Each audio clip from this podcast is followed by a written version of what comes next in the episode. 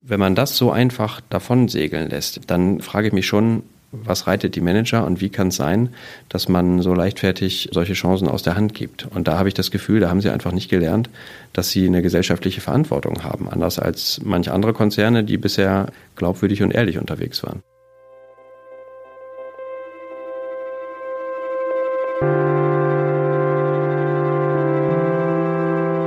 Die Geschichte hinter der Geschichte. Der wöchentliche Podcast für Freunde der Zeit.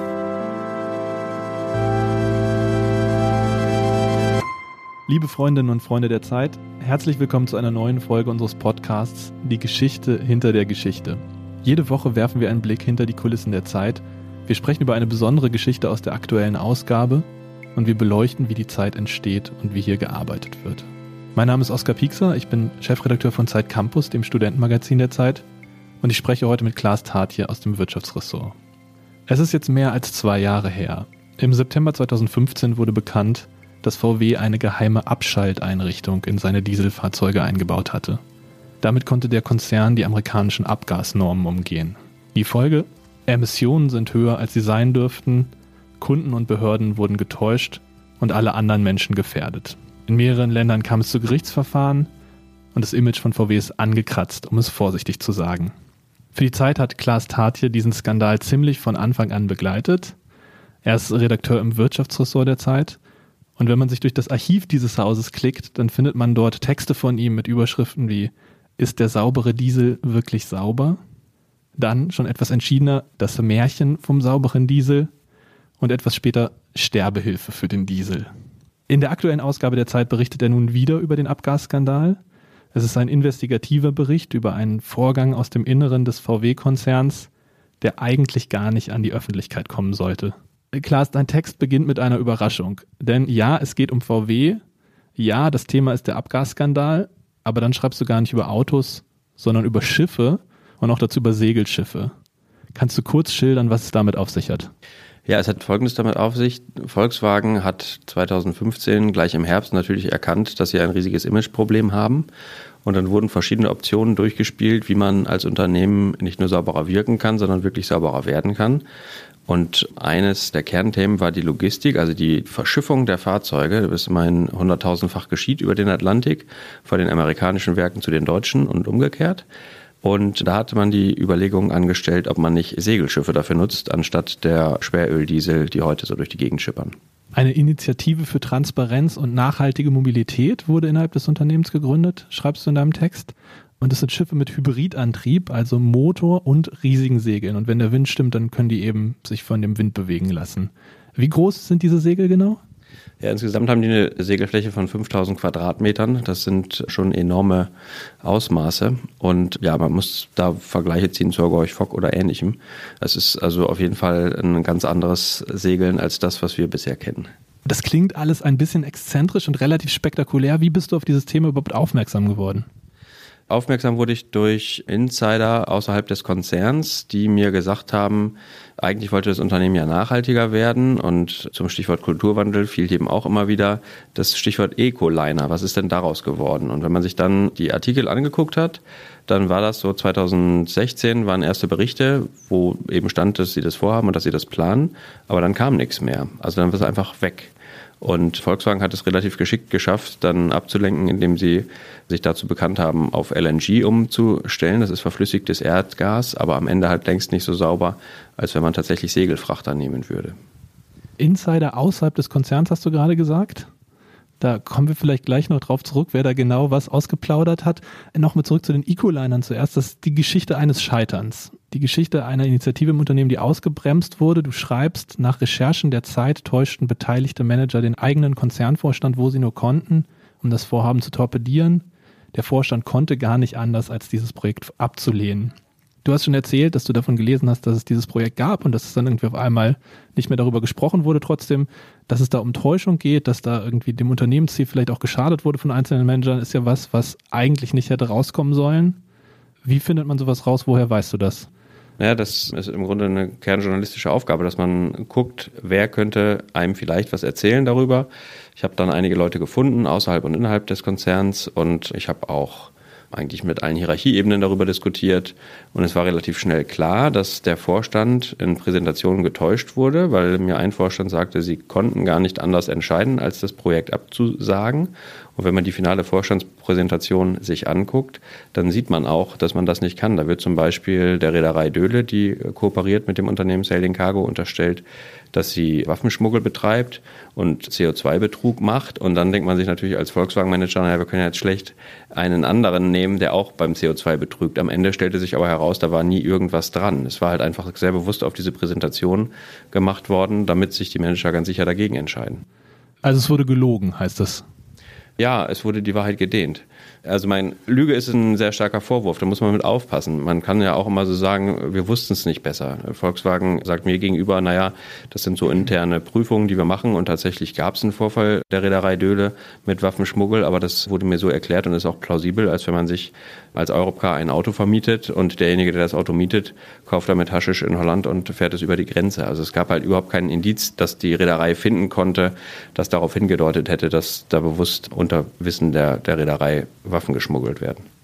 Aber jetzt kenne ich das so von Unternehmen, man fragte an über die Pressestelle, dann kann man mit Mitarbeitern sprechen. Oft sitzt der Pressesprecher mit dabei, will die Zitate danach trotzdem nochmal lesen und schreibt sie manchmal so um, dass nur noch Werbetexte rauskommen, wo man sich als Journalist dann fragen muss, okay, ist das, wo wir wirklich mitmachen wollen oder veröffentlichen wir die Zitate einfach nicht?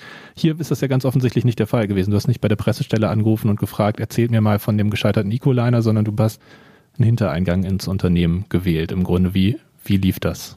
Ja, das kann man gar nicht anders machen. Also es ist so, bei einer investigativen Recherche funktioniert es im Grunde immer so, dass man andersrum recherchiert. Also man fragt nicht zuerst offiziell beim Unternehmen an, sondern am Ende. Das sorgt dann bei dem Unternehmen regelmäßig für Unmut, kann ich auch nachvollziehen, dass sie sagen, hätten sie doch früher mit uns sprechen können. Aber wenn ich früher mit denen spreche, dann sind viele Türen zu. Dann wird automatisch, gibt es da Maulkorb und und und. Das heißt, dann komme ich an keine Informationen mehr. Ich mache es immer so, dass ich mich erstmal kundig mache und wirklich umfassend recherchiere. Da gibt es halt auch solche und solche Recherchen, aber bei einer klassischen investigativen Recherche muss man im Grunde eine Menge Stoff gesammelt haben, um dann ans Unternehmen heranzutreten und zu sagen, was ist denn da dran? Meistens sind auch die Informationen von Anfang an so gut, dass man relativ sicher recherchiert. Also es ist kein Rumstochern im Nebel, sondern man hat schon ein relativ klares Projekt vor Augen und kann das dann abklopfen auf den Wahrheitsgehalt. Und dann ist natürlich wie bei jeder Recherche auch, dass natürlich das Unternehmen noch Gelegenheit haben muss, dazu Stellung zu nehmen. Und es gibt auch Vorwürfe, die aufgetaucht sind, die sich nicht erhärtet haben. Die spielen jetzt in dem Artikel auch keine Rolle. Aber der Stoff, den man sammelt, wie bist du da rangekommen? Also dann klapperst du die Leute ab, telefonierst alle ab, die du bei VW kennst und irgendwer erzählt schon was? Oder wie muss man sich das vorstellen? Ohne dich jetzt zum Geheimnisverrat deinerseits animieren zu wollen, kannst du was sagen über deine Arbeitsmethoden? Die Arbeitsmethoden sind so, dass ich Leuten immer sage, dass sie mir alles erzählen können. Und wenn sie sich im Nachhinein denken, sie haben zu viel erzählt, da können sie auch nochmal zurückrudern. Aber dass ich schon versuche, möglichst viel aufzusaugen, was so an Informationen im Unternehmen kursiert. Und dann sind die Informationen manchmal innerhalb des Unternehmens, manchmal sind sie schon nach außen gewandert oder sie sind ganz woanders zu finden. Und das ist bei jeder Recherche wieder anders. Klassischerweise hat man aber natürlich Leute im Unternehmen und auch außerhalb des Unternehmens, die irgendwelche Entwicklungen stören und die dann auch durchaus bereit sind, mal was zu erzählen. Die Frustration im Konzern ist sehr hoch, das kommt in deinem Text auch vor, das hat dir also in die Hände gespielt bei der Recherche. Ja, das hat mir nicht in die Hände gespielt, sondern es war eine Ergänzung, die mich stutzig gemacht hat, aber die sich dann ganz gut fügt, weil eben dabei herauskommt in einer Umfrage, dass die Manager heute eine schlechtere Stimmung haben und weniger glauben an die Unternehmenskultur als noch vor zwei Jahren. Und eigentlich sollte es ja längst besser geworden sein. Aber nein, das Misstrauen ist so groß wie noch nie. Auf jeden Fall ist es schlechter als 2015 unter Winterkorn, wo man ja immer sagte, da ist besonders viel Argwohn und Misstrauen unter den Leuten und keiner gönnt sich was. Aber tatsächlich ist es jetzt noch viel schlechter geworden. Und dieses Beispiel des Ecoliners zeigt halt, was passiert, wenn man sich gegenseitig misstraut im Unternehmen und nicht an einem Strang zieht. Dann gibt es bestimmte Abteilungen, die irgendwas aus Prinzip torpedieren und das ist ja gerade die Geschichte, die ich erzähle. Was war die Motivation derjenigen, die den Ecoliner torpediert haben?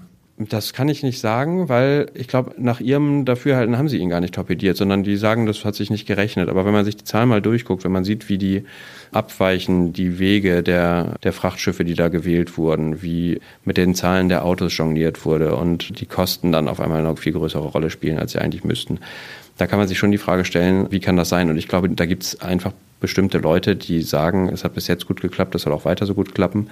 Da muss gar nicht immer Korruption eine Rolle spielen, kann sein, kann ich aber so nicht belegen. Ich glaube eher, dass das einfach vielleicht auch so, so eine Mentalität ist im Konzern, die das haarklein ausrechnen, aber wenn es dann mal vielleicht auch ein bisschen mit mit anderen Dingen gerechnet werden müsste. Also zum Beispiel, was bedeutet das fürs Image? Das kann man natürlich nicht auf dem Euro ausrechnen. Oder sind wir das nicht einfach der Gesellschaft schuldig, dass wir weniger CO2 ausstoßen beim Frachten? Dann ja, sind manche doch recht kleinkariert. Jede investigative Recherche ist ja immer auch ein bisschen übergriffig. Also es geht letztlich darum, Geheimnisse rauszufinden und die der Öffentlichkeit zu präsentieren. Und man könnte natürlich auch sagen, naja, Unternehmer und Unternehmen probieren halt Sachen aus. Manchmal klappt es, manchmal klappt es nicht. Das liegt quasi in der Natur des Unternehmertums. Warum war es dir denn in diesem Falle wichtig oder warum hältst du es für gerechtfertigt, diesen konkreten Fall eines gescheiterten Versuchs öffentlich zu machen?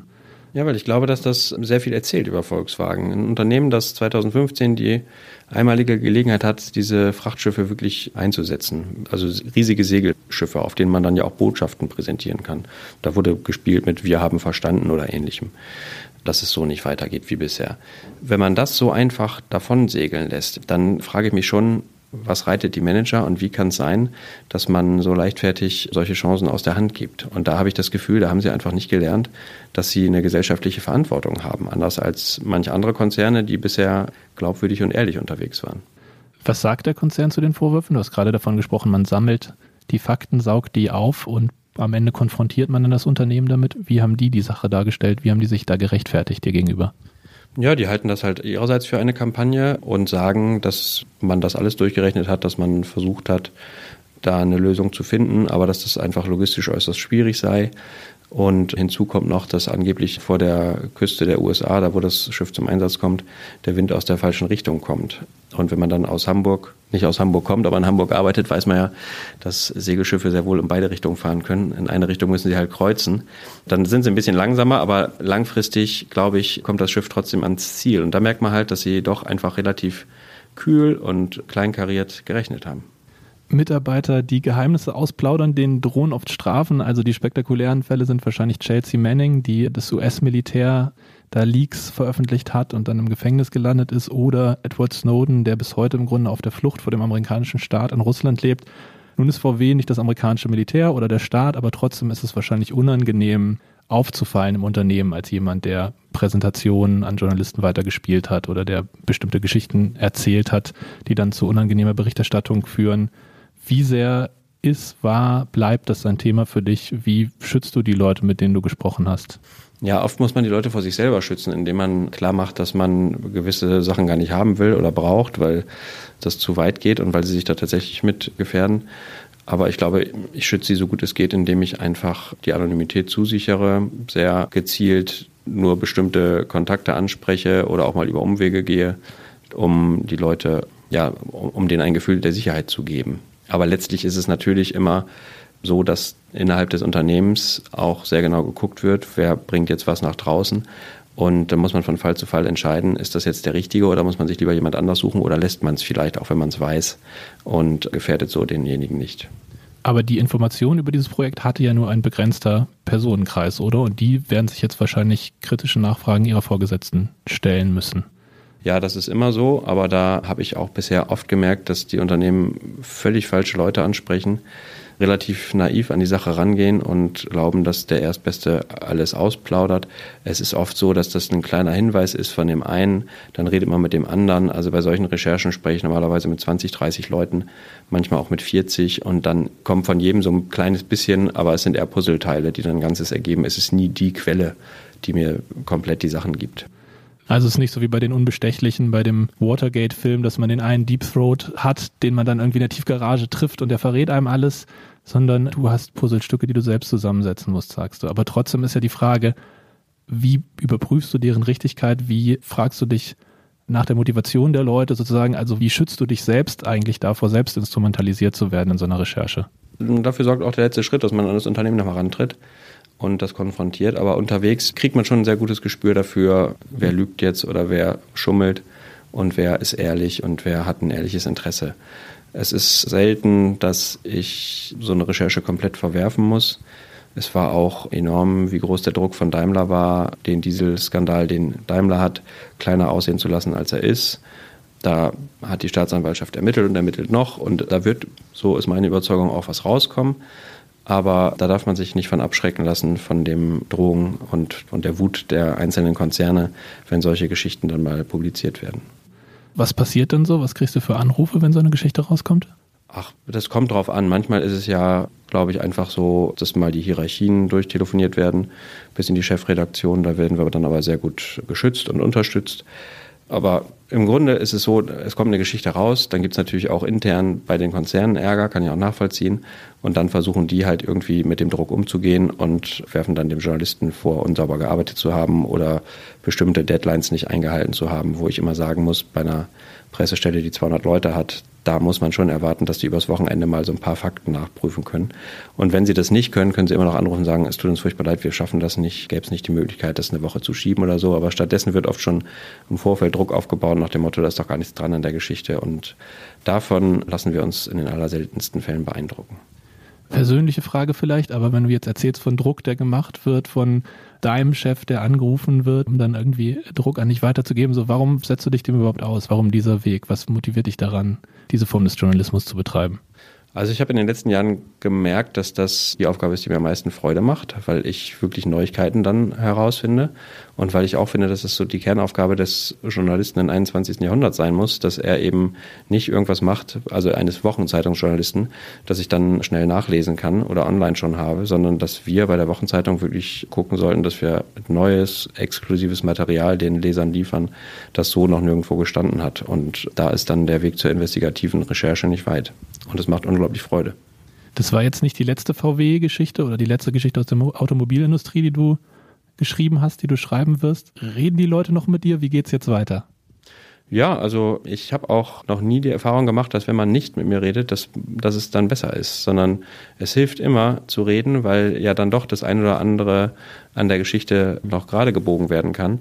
Es ist nur so, dass eine Verweigerungshaltung dazu führt, dass ich ja trotzdem nicht aufhören würde zu arbeiten. Das heißt, dann werde ich halt nur noch von der einen Seite gefüttert und eben vielleicht nicht von der offiziellen. Und meistens ist auch, macht eine gute Geschichte aber auch aus, dass man es von allen Seiten beleuchtet und dass man dann auch mit allen Leuten spricht. Und am Ende denke ich, dass die Geschichten, die ich mache, auch immer noch fair sind. Also das ist jetzt nicht so, dass ich auf irgendeine Kampagne draufspringe und denke, die instrumentalisiert mich, sondern es ist, denke ich, ein ausgewogener Journalismus, der halt anders als so ganz normale Erzählgeschichten den Tick kritischer ist. Dann sind wir gespannt, was wir noch von dir zu lesen kriegen und drücken dir die Daumen, dass die Anrufe nicht zu unerfreulich sind, die dich jetzt erwarten nach der Veröffentlichung der Geschichte, aber du bist es ja schon gewohnt. Das war Klaas Tatje, liebe Freundinnen und Freunde der Zeit, Redakteur im Wirtschaftsressort. Und damit endet die aktuelle Ausgabe unseres Podcasts Die Geschichte hinter der Geschichte. Wenn Ihnen die Folge gefallen hat, wenn Sie mehr von uns hören wollen, gerne, das geht. Jede Woche sprechen wir in dem Podcast mit wechselnden Redakteurinnen und Redakteuren über aktuelle Geschichten aus der Zeit. Alle bisherigen Folgen können Sie online nachhören und den Podcast auch abonnieren unter freunde.zeit.de und dort dem Stichwort Podcast. Mein Name ist Oskar Piekser, ich bedanke mich fürs Zuhören und ich danke ganz besonders Klaas Tatje für seine Zeit. Gerne. Auf Wiederhören.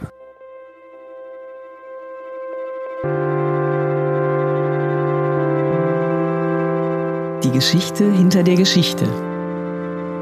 Der wöchentliche Podcast für Freunde der Zeit.